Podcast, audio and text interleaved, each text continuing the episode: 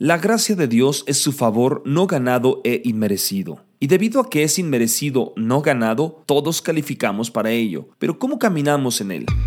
Este es el podcast Días de Gracia por Abimael Acosta.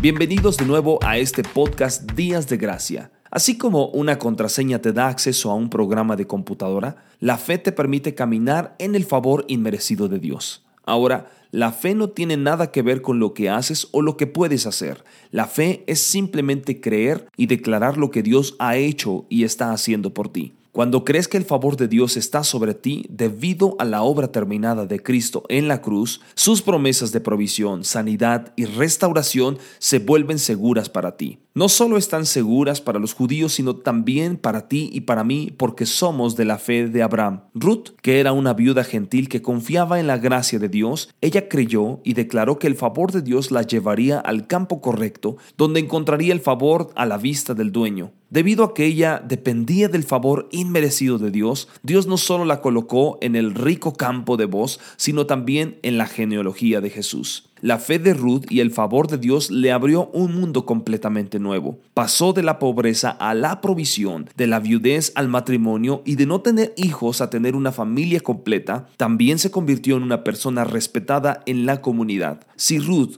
una gentil que estaba bajo el antiguo pacto disfrutaba del favor de Dios, cuanto más los que estamos bajo el nuevo pacto de gracia disfrutaremos de las bendiciones que trae el favor inmerecido de Dios. De hecho, porque Dios nos ve en el amado hoy, disfrutamos del mismo favor que Jesús tiene. Cuando crees que tienes el mismo favor que Jesús, se te abrirá un mundo completamente nuevo, un mundo donde todas las promesas de Dios son sí y amén en Cristo Jesús.